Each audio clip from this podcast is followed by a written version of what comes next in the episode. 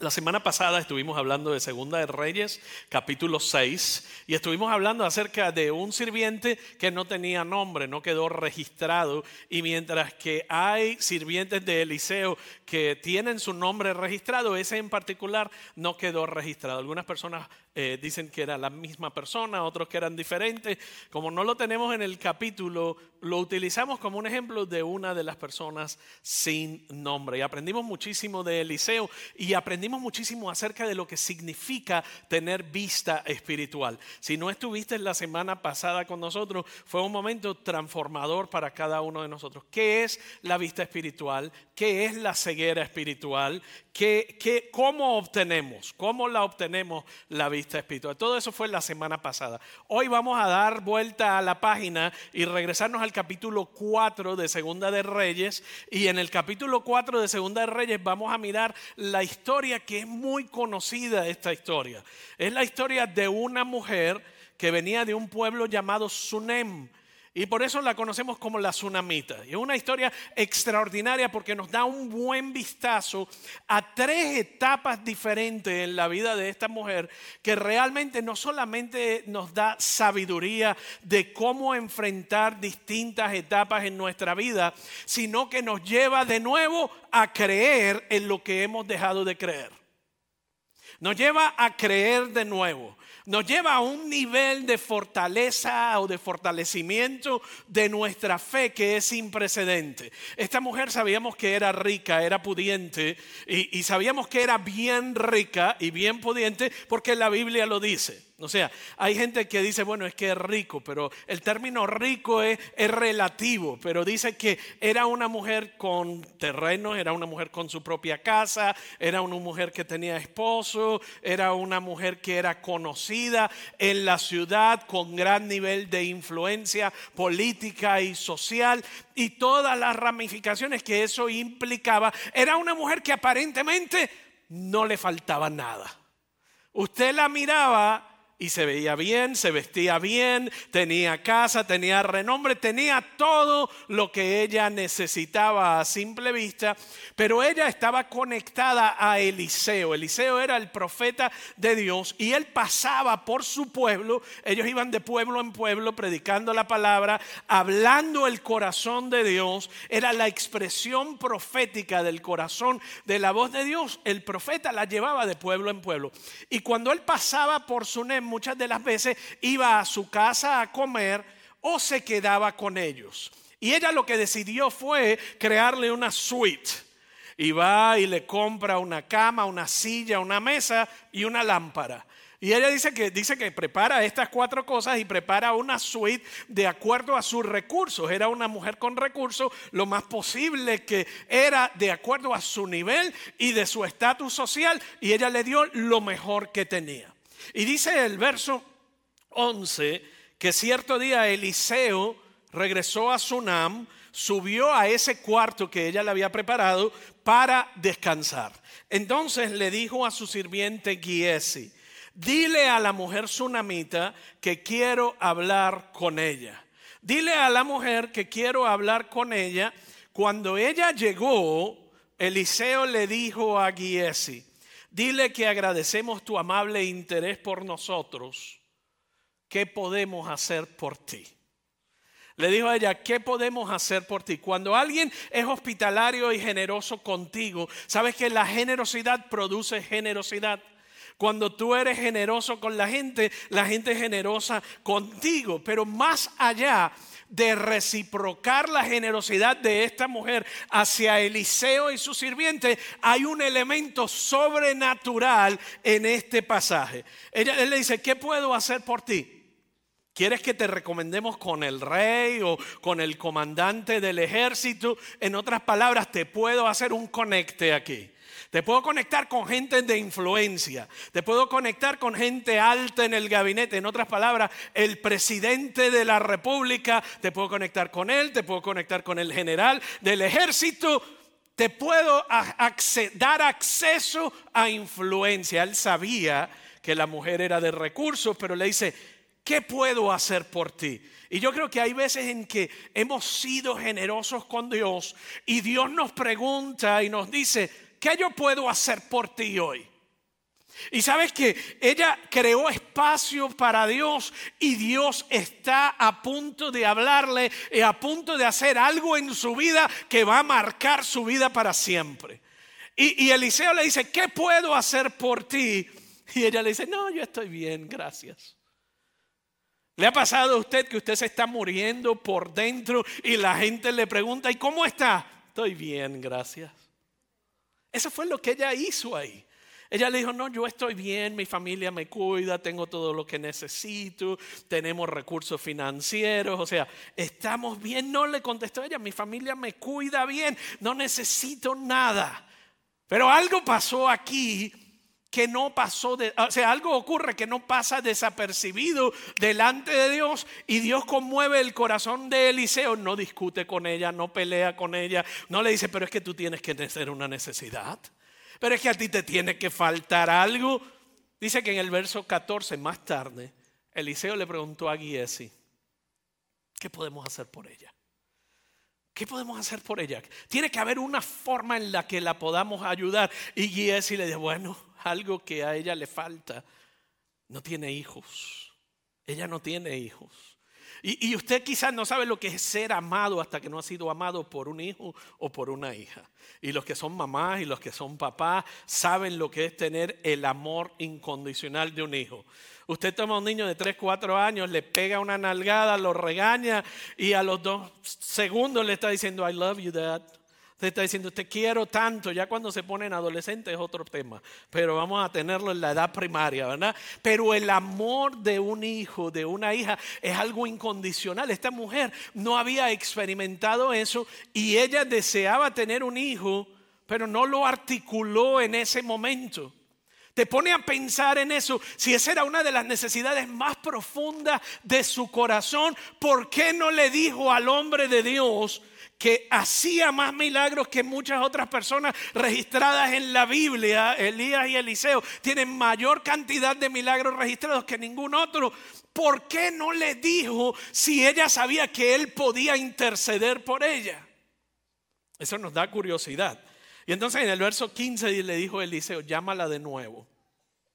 La mujer regresó y se quedó parada de pie en la puerta. Se quedó parada de pie en la puerta mientras Eliseo le dijo, el año que viene para esta fecha tú vas a tener un hijo en tus brazos. Y la respuesta de esta mujer, que aparentemente lo tenía todo, que aparentemente su vida estaba cuadrada y planchada, su respuesta fue, no, Señor mío, hombre de Dios, no me engañe ni me dé falsas esperanzas. Usted puede conectar con ese verso. Hay cosas en tu vida que las has pedido y no se han dado en el momento o en tu, en tu medida de tiempo y no se han dado y has dejado de creer porque es tan y tan doloroso y tan profundo que es mejor no hablar del tema. Es el elefante en el cuarto que usted sabe que está ahí, todo el mundo sabe que está ahí, pero cuando te preguntan cómo está, estoy bien, gracias. Es lo que la mayoría de los cristianos hacemos. Nos vestimos bien, nos venimos el domingo, cantamos dos canciones, oímos la palabra, salimos y cuando nos preguntan al final, ¿cómo estás? Estoy bien, gracias. Pero la procesión va por dentro y estás destruyéndote por dentro y estás ya en un momento donde has dejado de creer. Esta mujer estaba en ese punto donde ella no quería volver a creer. La tsunamita no quería volver a creer. Ella había orado, ella había pedido, ella había eh, eh, buscado alternativas. Posiblemente había ido a los curanderos, los médicos, los brujos. Había ido a todas. Ella tenía posibilidades y acceso. Así que ella había agotado sus recursos, su capacidad, su fe de creer. Y ya ni creía en Dios, ni creía en los brujos, ni en los curanderos. No creía en nadie más y el deseo más profundo de su corazón, lo que su corazón más anhelaba, ella lo había doblado y guardado en el baúl de los recuerdos. Y cuando el hombre de Dios le dice, para esta fecha, el año que viene, ya tú vas a tener un hijo en tus brazos, ella dijo, no, no, no, yo no voy a ilusionarme de nuevo. ¿Cuántas veces no hemos estado ahí con nuestro trabajo, nuestro matrimonio, las promesas de Dios con relación a tu ministerio, con relación a una palabra profética, con relación a nuestros hijos, con relación a las circunstancias? Yo no quiero volver a, este, ser lastimado de nuevo, así que no voy a orar más, no voy a pedir más, no voy a creer más. Cuando pidan que vengan a oración, yo eso no es conmigo, porque yo estoy bien. Yo estoy bien, le dijo la mujer a la tsunamita. Yo ya no oro por mi pareja, ni por el trabajo este que soñé, ni por documentos. Ya, eh, no, no, cuando me pregunten, estoy bien. No quiero creer, no quiero ilusionarme. Yo, yo ya no sé que no voy a tener la casa. Ya sé que no la voy a tener. No quiero creer que tú vas a sanarme. No quiero alimentar mis esperanzas. No quiero tener falsa esperanza. ¿Para qué me voy a registrar a ese seminario de pareja si, si este nunca cambia? ¿Para qué me voy a registrar si esta nunca cambia? Eso es un mediodía perdido y votado. ¿Qué importa? ¿Para qué voy a ir? Yo no voy a creer más en mi matrimonio. Esta adicción que tengo, pues, pues es que así soy. Así soy. Dios sana a todo el mundo, pero a mí no.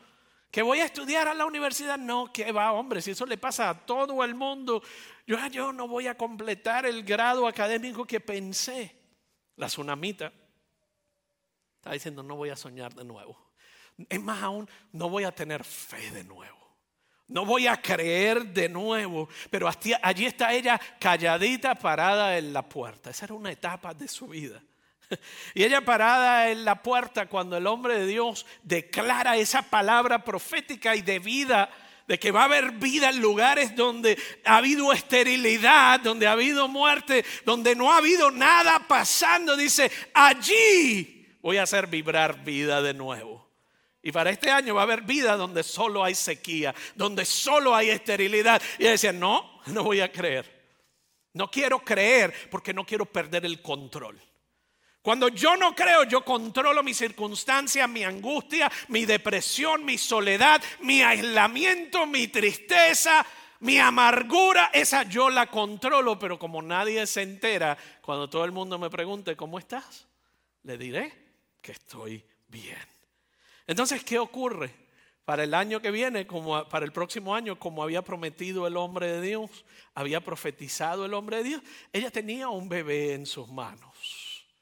Había un sueño en sus manos, había vida en sus manos, había esperanza en sus manos. Pero en el verso número 18 ocurre y pasa lo que ella no quería que pasara por lo que ocurre en el verso 18, ella no quería volver a creer, ella no quería volver a arriesgarse, ella no quería volver a ser vulnerable ni ser lastimada, porque en el verso 18 dice que el niño ya más grande salió a ayudar a su padre en el trabajo con los cosechadores y de repente gritó, me duele la cabeza. Me duele la cabeza. Y el padre le dijo a uno de sus sirvientes, llévalo a casa junto a su madre. Entonces el sirviente lo llevó a casa y la madre lo sostuvo en su regazo. Pero cerca del mediodía el niño murió. ¿Tú te imaginas el estado emocional de esta mujer de haber estado indiferente donde no creía creer? Dios le da un milagro y el milagro se desvanece frente a sus ojos y donde ahora había vida solo queda un cadáver extendido. ¿Tú te puedes imaginar el estado emocional de una madre al perder un hijo y sobre todo a esa edad tierna, un bebé de la promesa, un bebé de milagro, un bebé de expectativas, un niño que estaba saludable. Pero hay algo que esta mujer hace en esa etapa crucial de la vida de confusión, de pérdida, una, una etapa de luto, una etapa donde totalmente inesperada algo ocurre y algo hace en su vida que ella sigue ciertas reglas ella hace tres cosas importantes que la llevan a atravesar la parte oscura, el tramo oscuro, ese pasillo donde ella está llena de confusión. ¿Por qué estaba llena de confusión? Porque el hijo que le habían prometido se le acababa de morir. Y el hijo que ella tenía todas sus ilusiones puestas, se le acaba de morir, pero, pero mira lo que ella hace en el verso 21. Ella lo subió y lo recostó sobre la cama del hombre de Dios. Luego cerró la puerta y lo dejó allí. Luego ella cerró la puerta y lo dejó allí. En otras palabras, ella seguía la regla espiritual o el principio. Ella no cargó con el muerto por el pasillo. Lo que ella no entendió en un momento de confusión, lo llevó al lugar donde Dios le había hablado con claridad y donde había declarado vida sobre ella y sobre su casa y sobre su familia. Eso fue lo que ella hizo. En otras palabras, lo que estaba muerto, lo que era confuso para ella en ese momento, lo que ella no entendía. ¿Cómo es posible? Ella no entendía, ella decidió tomar la situación y ponerla en el lugar donde Dios le había hablado con claridad. Ponerla en el lugar donde Dios había sido revelado a su vida la última vez. Y ella dijo, yo voy a llevar mi problema al lugar de la promesa. ¿Está conmigo hasta aquí? Eso no es lo natural que hacemos. ¿Qué hacemos? Lo más natural nuestro en un estado emocional de pérdida es llorar, gritar, patalear y lanzarnos a Facebook, Instagram, Twitter, Snapchat y si posible TikTok. Mira lo que me hicieron, mira cómo me dañaron. Aquí mi dolor, aquí mi terapia, aquí mi desilusión. Pero ella claramente sabía lo que no hacer. Ella dijo, esto que yo no entiendo, yo no me voy a ir por ahí a cargarlo total. Yo sé que estoy confundida, lo voy a poner donde Dios me habló. Lo segundo que ella hace en esa etapa de confusión, no hablaba acerca de lo que no entendía. No hablaba acerca de lo que no entendía. El verso 22 dice, después le envió un mensaje a su esposo, mándame a uno de los sirvientes y un burro para que pueda ir rápido a ver al hombre de Dios y luego volver enseguida. ¿Está conmigo? Mándame a Uber porque tengo que salir inmediatamente. Y ella le dijo, y él le dice, pero ¿por qué hoy? O sea, no es domingo, no hay culto, no hay servicio, no hay misa, no hay, no hay sacrificio, no hay festival, no hay grupo. ¿Por qué hoy vas a la iglesia? Y ¿sabe lo que él le dijo? Shalom. No importa. Todo está bien. Depende de la traducción que usted lea. La nueva traducción viviente dice, no importa. La reina Valera dice, y ella respondió, paz. Usted sabe lo que significa paz y está escrito en el hebreo, shalom. Es una paz, es la totalidad de un estado que trasciende tu situación actual, incluye lo espiritual y es una paz total. Cuando el esposo le pregunta, ¿qué pasa? ¿Por qué vas para allá? Le dice, quédate tranquilo, todo está bien, esto está en paz. Ella no empieza a hablar de su confusión, ella no empieza a descargar sus emociones coherentes e incoherentes, a reclamarle al profeta o a Dios o a la situación o al marido por habérselo mandado a la casa cuando debió haber llevado a emergencia. Ella no le dijo nada de eso. Ella le dijo, Quédate tranquilo que yo, todo está bien. Shalom, yo, yo vuelvo ya mismito. No te preocupes que yo ya vuelvo. Y luego sale corriendo, corriendo literalmente, porque ella le dice al, al, al, hombre de Dios, al sirviente, antes de llegar al hombre de Dios, dice, entonces ensilló el burro, ya no esperó que el sirviente lo ensillara. Entonces ensilló el burro y le dijo al sirviente, apúrate, échale, échale prisa y no disminuyas el paso a menos que yo te lo diga. En otras palabras, ya ensillé la burra, súbete y vamos corriendo. Y aunque vayamos por las curvas a alta velocidad y me veas que me estoy cayendo, no te detengas porque no me voy a caer. De aquí yo no me voy a caer, no te detengas, vamos adelante y hasta que yo te lo diga, no te detengas. En otras palabras, no había tiempo de hablar, no había tiempo de recesar, no había tiempo de, dormirse en su confusión, ni adormecer su fe, ni cultivar su miseria en ese momento. Hay algo que ella dice, no, no te detengas, no te detengas. ¿Por qué? Porque yo voy a buscar la respuesta. Yo sé quién tiene mi respuesta. No eres tú, ni es mi compañero, ni es mi vecino, ni son los compañeros de trabajo, ni son los que viven conmigo en la casa, ni es mi marido. Yo voy al que tiene la respuesta. ¿Quién era Eliseo? Representaba el corazón de Dios y la voz de Dios. Y ella va directo donde él. Ella le dice, en otras palabras, yo voy hacia mi futuro, yo no voy hacia mi pasado. Así que tú dale para adelante. Y ahí vemos lo tercero que ella nos enseña. Las transiciones no son lugares para detenernos. Las transiciones, esos lugares de confusión, donde te dañaron, donde te maltrataron, donde sufriste pérdida, donde estás experimentando un momento de cambio en tu vida, no son, los valles de muerte son simplemente para pasar a través de ellos, aprender de ellos. Por eso tú le puedes decir, el Señor es mi pastor y nada me faltará. ¿Por qué? Porque en lugares de delicados pastos me hará descansar y en la casa del Señor moraré por largos días. No dicen, el valle de sombra de muerte voy a vivir. ¿Y qué ocurre con la gente cuando pasamos lugares de confusión? Temporadas, estos parecen como si fueran unos pasillos de cambio y esos pasillos y esas temporadas tienen a ser largas y como no sabemos dónde se va a abrir la próxima puerta, decimos, ay, ya me cansé. Ya me cansé, aquí me voy a quedar. Y traemos muebles y traemos una sillita y como hay más gente que va igual de confundido que uno, igual de herido con uno y ahí se sientan y ven acá que te voy a contar. Y el otro le dice ven acá que también te voy a contar. Y a la miseria le encanta la compañía y ahí se juntan y hacen un pequeño grupo. Y donde Dios quería que solo pasara, adquirimos residencia permanente en ese lugar y dejamos de creer y comenzamos a hablar de lo que no entendemos y comenzamos a hablar de lo que no podemos ver en lo espiritual, lo queremos poder explicar en lo físico. Dios le estaba diciendo, no le permitas al enemigo que te dé una dirección permanente donde él te quiere de pasada.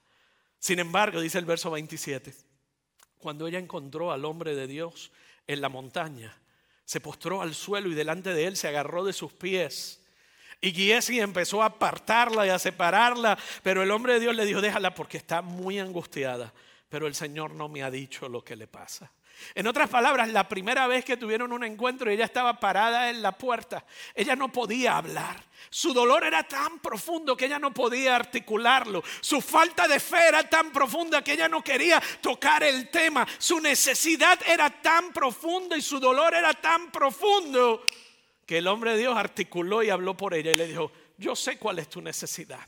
Y sabes que Dios conoce las necesidades más profundas de tu corazón y Él conoce los sueños más profundos de tu corazón y Él sabe dónde has dejado de creer y dónde te estacionaste en el pasillo porque dejaste de creer. Pero ella ya había luchado con muertes, con demonios, con nacimientos, con creencia. Ella había luchado con tanto que ella le dijo y le articuló, tengo un problema. ¿Te acuerdas el hijo de la promesa que me dijiste? Pues nació, pero se murió. Y yo solo creo en la vida. Yo solo creo en el poder de la resurrección. Y Eliesi le dijo, eh, Eliseo, perdón, le dijo a Giesi, arranca que nos vamos. Llámate al Uber que nos vamos.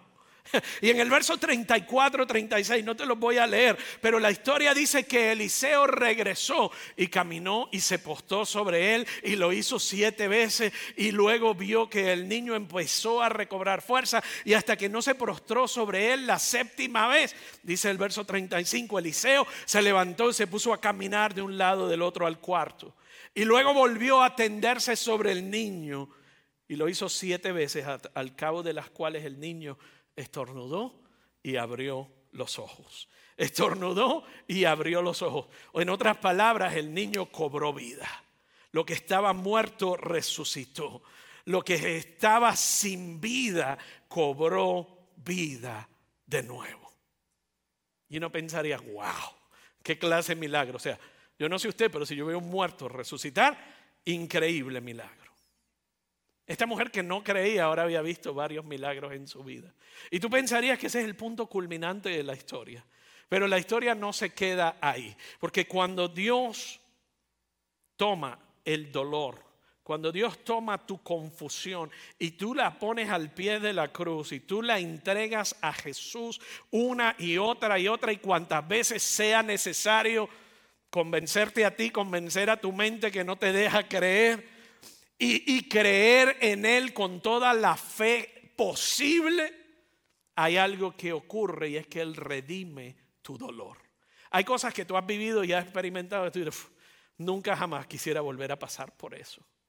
Pero no te das cuenta que no solamente hay lugares donde tú estás parado en esa puerta o hay lugares donde no sabes qué hacer, sino que hay lugares donde lo sobrenatural toma lo natural y lo que el enemigo quiso hacer para destruirte ahora es redimido y transformado.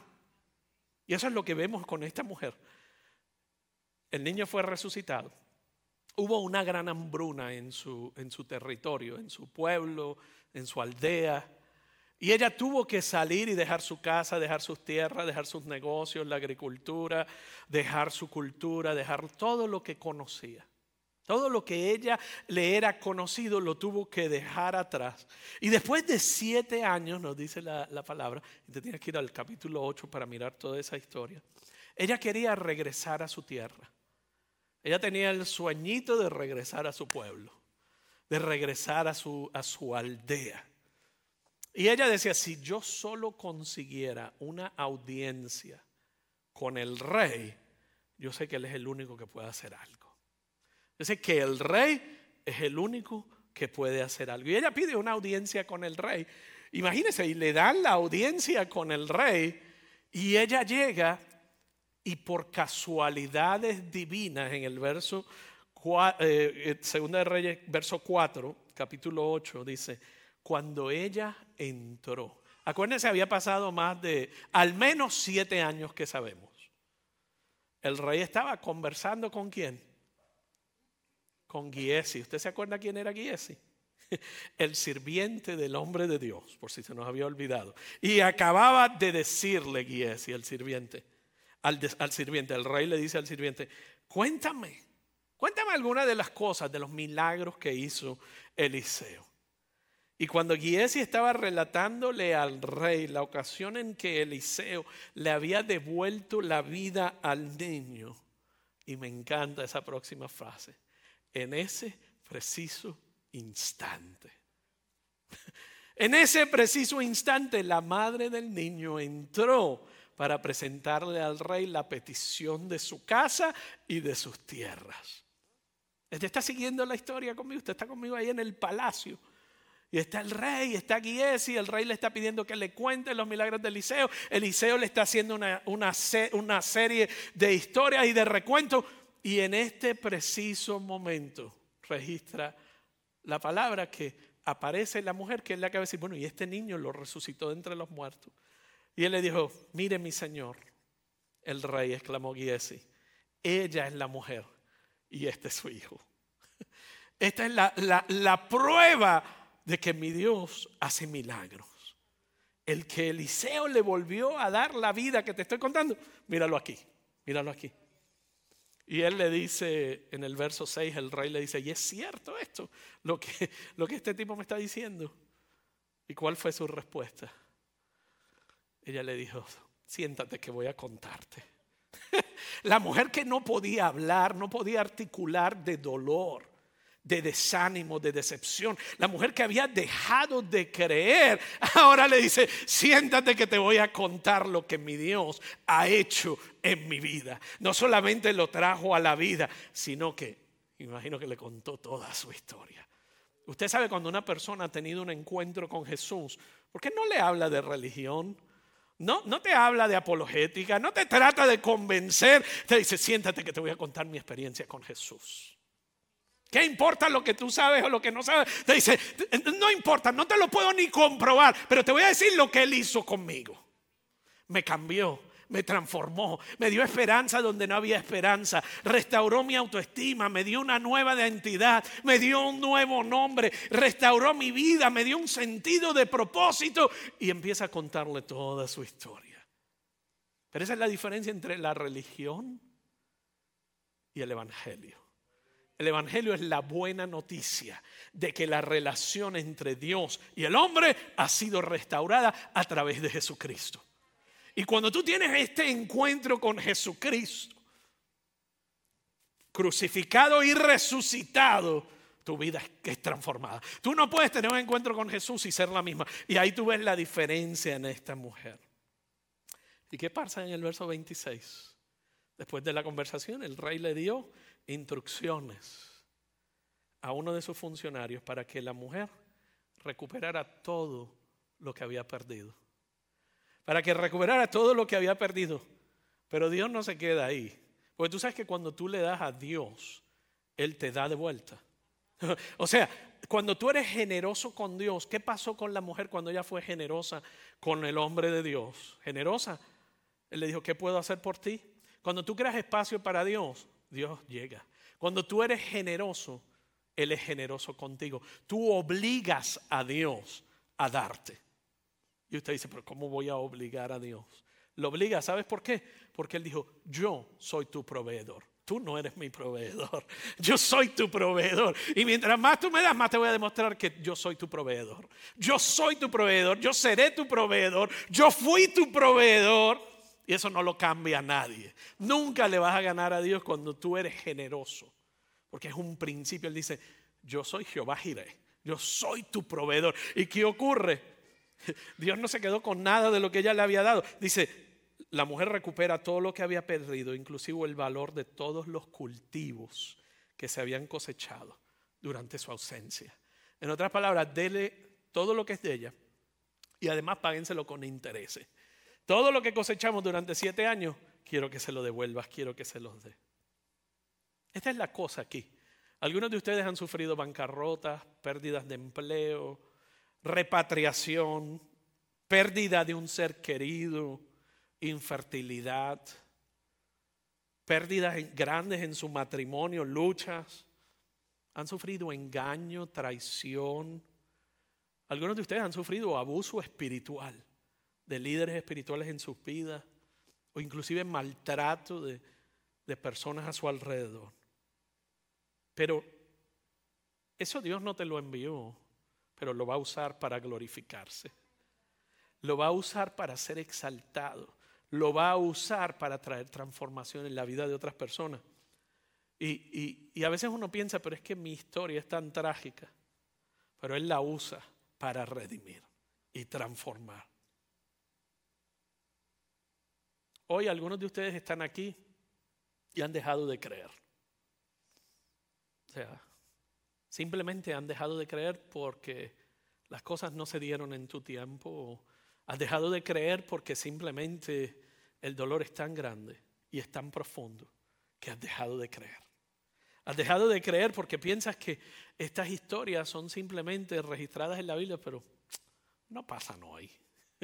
Eso es simplemente una ilustración moral para aprender algunos principios de cómo vivir. Lamento decirte, esa no es mi experiencia. Mi experiencia es con un Cristo glorificado que ha resucitado y que transforma y que vivifica y que cambia y que tiene poder. Y algunos de ustedes están en una etapa de, de confusión. Están como estaba la mujer en la puerta, han, sufrido, pero están en esta etapa que, que, no saben para dónde ir, no saben qué hacer. Y, y la nueva moda, pues echémosle la culpa a COVID. Es que de COVID para acá, no, de COVID lo que hizo fue exacerbar lo que ya había en nuestros corazones, lo que ya había o no había en una relación. O sea, lo que, lo que COVID hizo fue un matrimonio que estaba mal, le dio, se tuvieron más tiempo para darse cuenta de que estaba mal matrimonio que estaba bien tuvo más tiempo para darse cuenta de que estaban bien. Eso fue lo que hizo COVID. COVID no hizo algo nuevo en tu corazón. Si acaso Dios es el que hace cosas nuevas en tu corazón.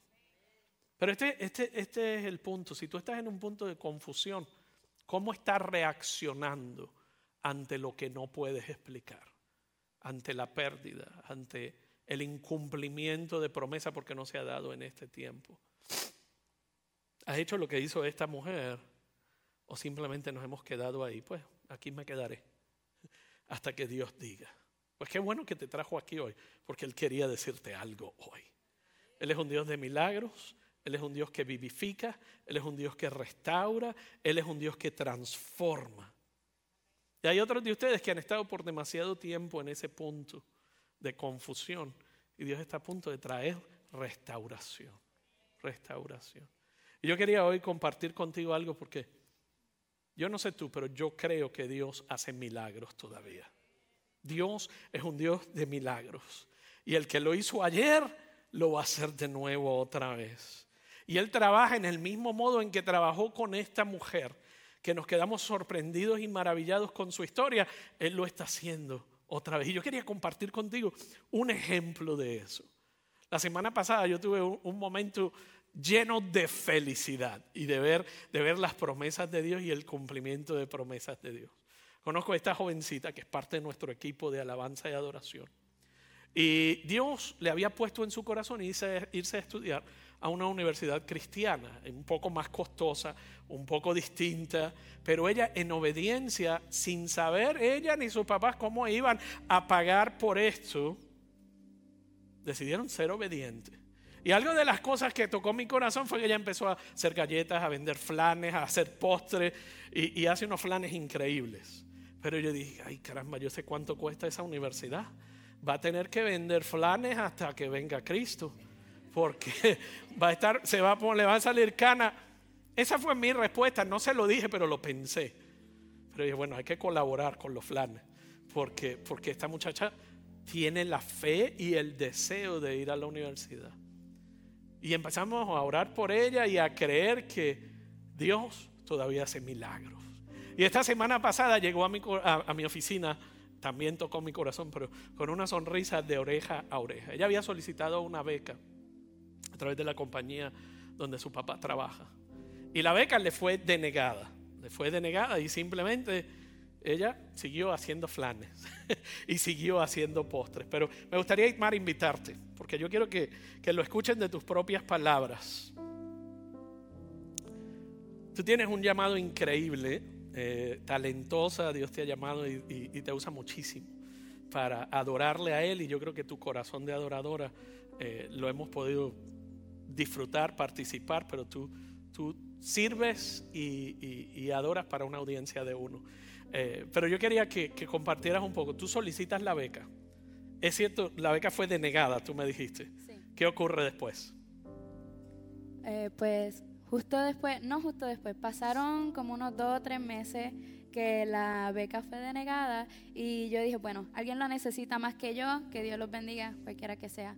Entonces, eh, durante esos meses el Señor había dado palabra tras palabra tras palabra de que Él iba a ser fiel, que Él continúa siendo fiel y que Él iba a proveer.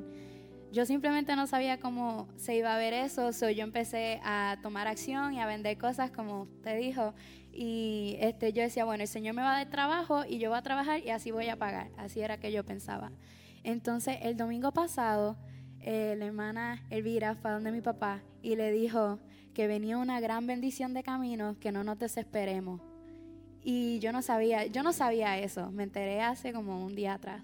Entonces, este, de momento yo estoy aquí el miércoles antes del culto de jóvenes, del servicio de jóvenes, y recibo una llamada de Atlanta, Georgia.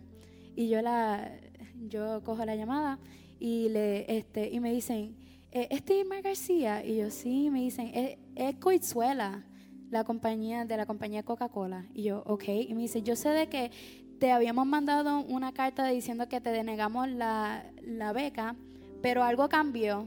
Y ahora te vamos a dar una beca de 30 mil dólares al año para que puedas terminar tu estudio hasta que te gradúes. Amén. Amén. Tú puedes decir que es casualidad. Yo no creo en las casualidades, yo creo en los milagros.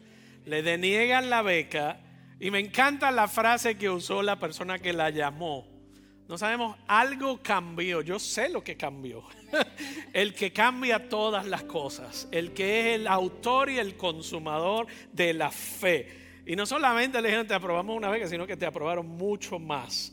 30 mil dólares es mucho dinero, pero, pero nos encanta. Ahora, Dios sigue haciendo cosas en tu casa y no solamente eh, les dio la beca esta, esta última semana, sino que tú me contaste que tu mami también, que había estado enferma y habíamos estado orando por ella, algo ocurrió en su vida. Así que, Elimari, si tú vienes para acá un momento, eh, Elimari es la mamá de Itmar. y yo quiero que Elimari nos cuente un poco. Elimari es otra adoradora también. Elimari, cuéntanos un poco cuál era tu enfermedad. Y digo era porque fuiste sanada, pero cuál era tu enfermedad y, cómo tú sabes que estás sana. Pues hace más de dos años este, me diagnosticaron una condición cardíaca. Eh, no sabían exactamente qué era, pero sí me estaba afectando mucho. Eh, luego de un tiempo de hacerme ciertos estudios, eh, diagnosticaron que era una cardiomiopatía no compactional es un problema que hay con el lado izquierdo del corazón que no es común. Dicen que de mil personas quizás una la puede tener y pues me tocó a mí en ese momento. Este fue un golpe muy fuerte para nosotros porque yo siempre he sido muy llena de vida, muy optimista y, muy alegre y todo eso, pero sí nos llegó, nos tocó. Esto, luego de unos estudios y de mucho tratamiento y demás, el, mi corazón, la fuerza de mi corazón se empezó a reducir cada vez más. Y, Donde ya era notable físicamente. Ya era notable, sí, físicamente me fatigaba mucho, había muchas actividades físicas que no podía hacer, eh, me comenzó a dar eh, mucho estrés y mucha, yo sentía muchas cosas, ¿verdad? En, en, mi músculo cardíaco que me reflejaba que sí, yo estaba, estaba teniendo esa situación. El asunto es que luego, este, de repente, el año pasado, a finales de año, me hacen un estudio eh, que se hace cada seis meses y la fuerza de mi corazón de repente bajó, se redujo considerablemente a un 35%. Ellos decían que por mi edad, que no es una edad común de que alguien padezca de esa condición, era algo muy riesgoso. Entonces se me empiezan a limitar más mis actividades físicas y pues este, eso trajo pues mucho dolor a nosotros como familia, ¿verdad? Pero seguimos creyendo que Dios pues tenía el control. Eh, luego me pusieron, estuve por tres meses con este eh, desfibrilador portátil. No sé si mucha gente se dio cuenta aquí. Yo andaba con una cajita y yo subía a ministrar y todo aquí con una cajita y tenía un body jacket puesto 24 horas prácticamente porque en caso de que me diera un algo cardíaco eso me iba a resucitar, ¿verdad? Me iba a dar unos shocks eléctricos. Estuve así hasta el mes de febrero de este año. Este año me hacen otro examen y el doctor dice, mi esposo estaba conmigo, ese era el día que me iban a decir si me iban a operar, si me iban a poner el desfibrilador como tal.